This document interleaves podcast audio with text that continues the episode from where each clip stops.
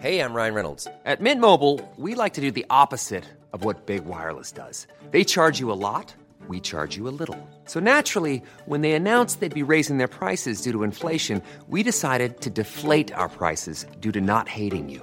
That's right. We're cutting the price of Mint Unlimited from $30 a month to just $15 a month. Give it a try at mintmobile.com slash switch. $45 upfront for three months plus taxes and fees. Promo rate for new customers for limited time. Unlimited more than 40 gigabytes per month. Slows. Full terms at mintmobile.com. Mes chers camarades, bien le bonjour. Est-ce qu'on peut ramener un noyé à la vie en lui soufflant de la fumée dans les fesses? Alors, euh, riez pas, hein, c'est vraiment le sujet du jour, et les médecins du XVIIIe siècle se sont très sérieusement posé la question. Enfin bon, je me demande s'ils n'avaient pas un petit peu besoin de vacances. Hein. Cela dit, je commence à avoir l'habitude, et d'expérience, quand l'histoire m'apporte une anecdote bien absurde, je sais qu'il faut toujours commencer par la remettre dans son contexte. Ladies and gentlemen, the story you are about to hear is true. Niveau médecine, le XVIIIe siècle est souvent présenté comme assez vide. En 1628, Harvey a démontré la circulation sanguine et en 1780, Lavoisier a révélé comment fonctionnait la respiration. Mais entre les deux, Bon, il y a quand même l'observation des spermatozoïdes, quelques expériences électriques sur les muscles et autres avancées anatomiques. Mais à part ça, il ne se serait pas passé grand-chose de notable. Il faut dire que la médecine de l'époque est un vrai champ de bataille entre deux visions différentes du monde. D'un côté, le mécanisme de Descartes qui prétend que le corps est une machine. De l'autre, les théories vitalistes qui affirment que les cellules vivantes ont au contraire des propriétés très particulières. Et justement, dans le cadre de cette dispute, on se pose une question, est-ce qu'on peut réanimer un noyé Et c'est là que certains se disent, et si on lui soufflait de la fumée dans le fondement? Alors, ne riez pas, parmi eux, on compte quelques très grands noms, hein, quand même, comme le physicien et naturaliste René-Antoine Réaumur et le médecin Jacques-Jean Bruyé, qui rapporte même le témoignage d'une réanimation réussie à Passy, tout près de Paris. On en a fait une gravure en Angleterre qui s'intitule La manière la plus efficace de sauver un noyé. D'ailleurs, le docteur anglais Richard Mead soutient la théorie, tout comme le chirurgien Antoine Louis, le co-inventeur de la guillotine, et le Suisse Samuel Auguste Tissot, surnommé le médecin des princes et le prince des médecins, très connu notamment pour ses travaux sur la masturbation. Toute cette bande de joyeux lurons, des sommités scientifiques de l'époque, sont d'accord. Une petite soufflette de nicotine dans le derrière, et c'est reparti pour un tour. Et on ne parle pas d'une pratique anecdotique relayée par deux charlatans qui se battent en duel. D'ailleurs, on passe vite de la théorie à la pratique à Amsterdam, une ville pleine de canaux et de marins bourrés, et donc pleine de noyés. Là, des particuliers proches de la pensée des Lumières créent en 1767 la première société de secours aux noyés. Soucieux du bien public, ils placent tout le long des canaux des machines qui insufflent du tabac dans les intestins de manière très efficace. Un peu comme on met des défibrillateurs dans tous les bâtiments publics aujourd'hui. La société récompense même ceux qui essayent ou réussissent à sauver un noyé avec leur méthode, et ça avec de l'argent ou bien une médaille sur laquelle on peut voir l'humanité repousser la mort à l'aide de la fameuse machine. Pour l'anecdote, la société existe encore aujourd'hui, alors si vous sauvez un noyé à Amsterdam, vous pourriez recevoir exactement la même médaille. Par contre, évitez de lui mettre un zef de chicha dans l'arrière-train, hein, parce que de nos jours, la société recommande plutôt la réanimation cardiopulmonaire. Mais à l'époque, ce type d'organisation se multiplie en Europe, à Paris, à Londres, à Venise, et toutes recommandent la même pratique à l'aide de leur propre machine fumigatoire. Par exemple, Philippe Nicolas Pia, l'apothicaire en charge des secours aux noyés de Paris, diffuse la sienne dans toute la France. Ce marché très juteux est bientôt attaqué par des machines concurrentes, comme celle du docteur Gardanne, qui envoie moins de fumée d'un coup, mais se transporte très facilement. Il y en a bien quelques-uns pour critiquer cette pratique, mais on la retrouve encore au début du 19e siècle, avec même des progrès techniques comme celle de Jan Adrian Kohl, directeur de la Société d'Amsterdam, qui met au point un soufflet à tabac amélioré en 1837. Bon, comme quoi ma petite anecdote drôle, c'est devenu une vraie page d'histoire. Mais vous vous demandez peut-être, d'accord Ben, mais comment on en est arrivé là? Sérieux? Eh bien, pour ça, il faut parler de l'histoire de la réanimation en général. En fait, la réanimation apparaît assez tard dans notre histoire. Avant le XVIIIe siècle, on n'en a que quelques mentions rares et isolées. C'est assez logique, à une époque où un enfant sur deux n'atteint pas 20 ans, où la mort violente ou pathologique est beaucoup plus fréquente qu'aujourd'hui, la réanimation, ce n'est pas vraiment une priorité. Bref, avant les années 1730-1740 et la vapoteuse mal placée, il n'y avait rien. Bien sûr, d'autres pratiques existent, mais elles apparaissent en même temps. Par exemple, passer par la bouche. Mais pas comme notre bouche à bouche moderne, hein, plutôt en soufflant très fort dans les poumons, ce qui est en fait hyper dangereux. Ou alors, on conseille de réchauffer le noyer en le frottant avec des linges chauds, ou en l'enterrant sous des cendres chaudes, ou dans du fumier. Certains textes préconisent de raser le noyer, ou encore de lui uriner dans la bouche.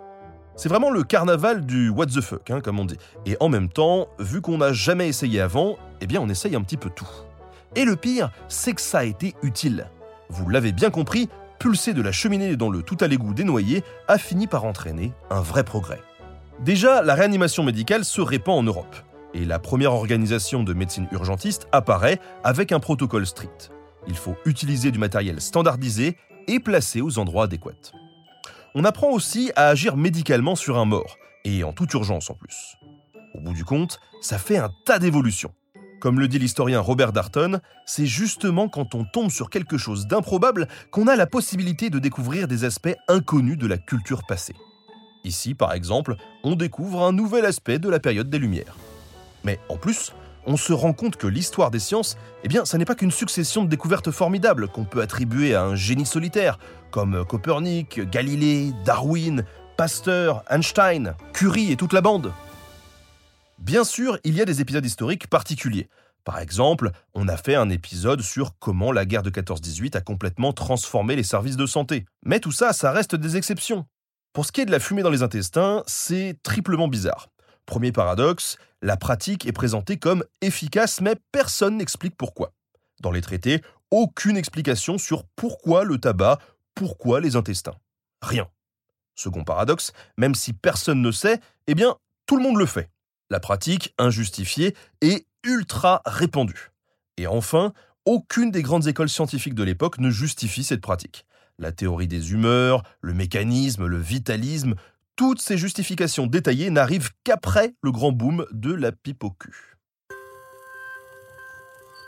Quand Réaumur indique qu'il faut utiliser du tabac, il reprend en fait une discussion qui a eu lieu en Suisse un peu plus tôt sur la réanimation.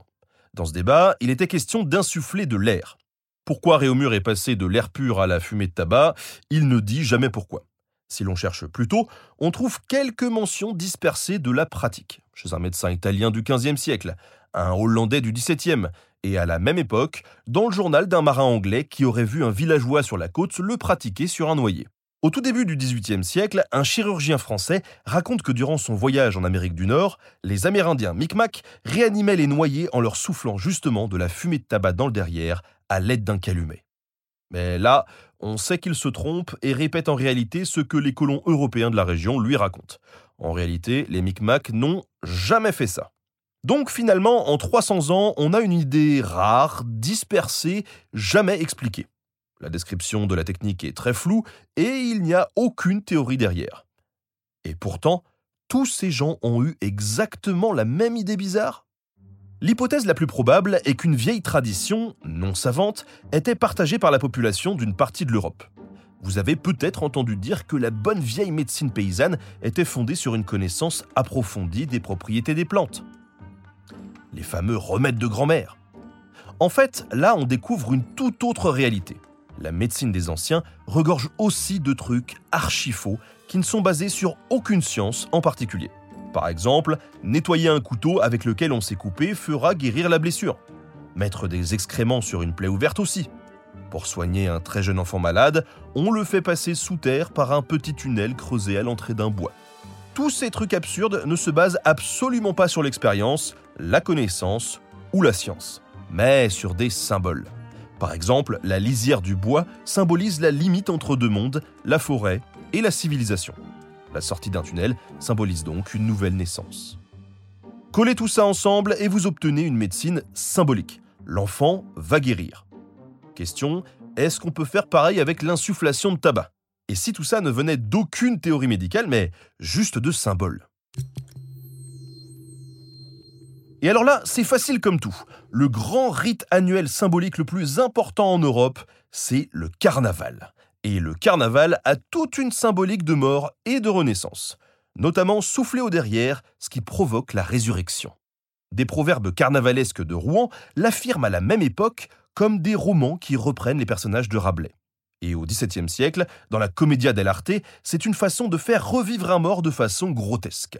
Dans les carnavals, mais aussi des mariages à travers toute l'Europe, on pratique la danse du barbier.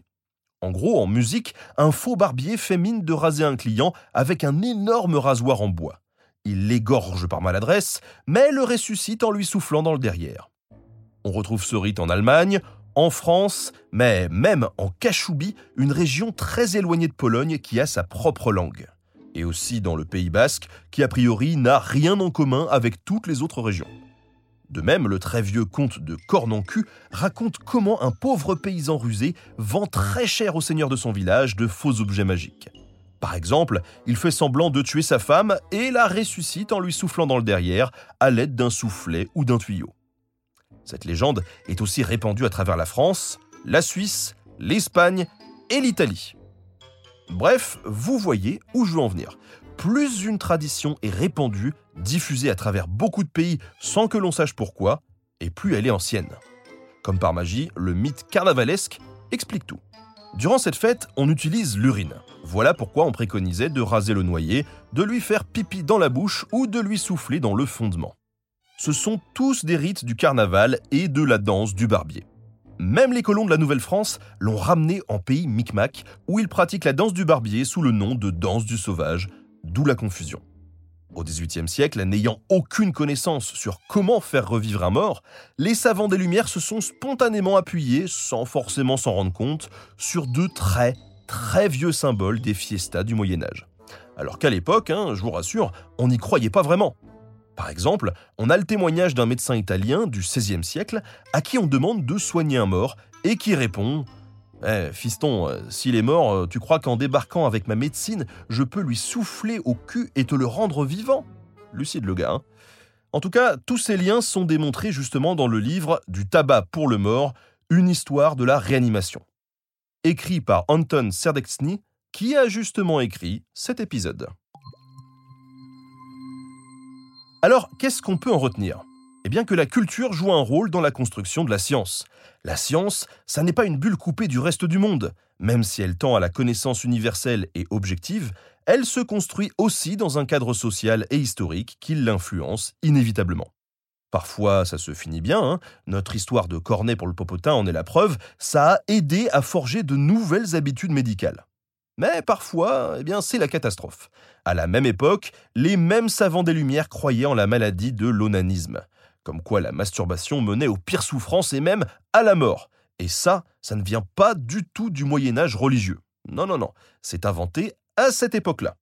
Est-ce que les choses ont changé depuis? Eh bien, oui et non. Déjà, autrefois, la médecine se basait sur la raison, l'observation, l'expérience, l'expérimentation. Certes, elle est devenue incomparablement plus efficace aujourd'hui, mais l'aspect culturel est toujours là, à gratter derrière la porte. On peut penser à la pandémie du coronavirus et aux différentes réactions, aux discours, aux attitudes des médecins, des individus, des pouvoirs en place. Rappelez-vous, hein, c'était un joyeux mélange de certitudes, de craintes, de doutes et bien sûr de croyances.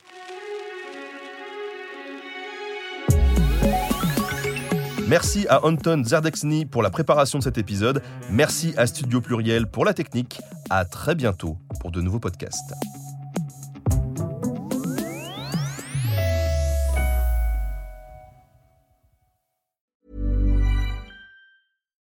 Support comes from ServiceNow, the AI platform for business transformation. You've heard the hype around AI. The truth is, AI is only as powerful as the platform it's built into. ServiceNow is the platform that puts AI to work for people across your business, removing friction and frustration for your employees, supercharging productivity for your developers, providing intelligent tools for your service agents to make customers happier. All built into a single platform you can use right now. That's why the world works with ServiceNow. Visit servicenow.com/ai for people to learn more.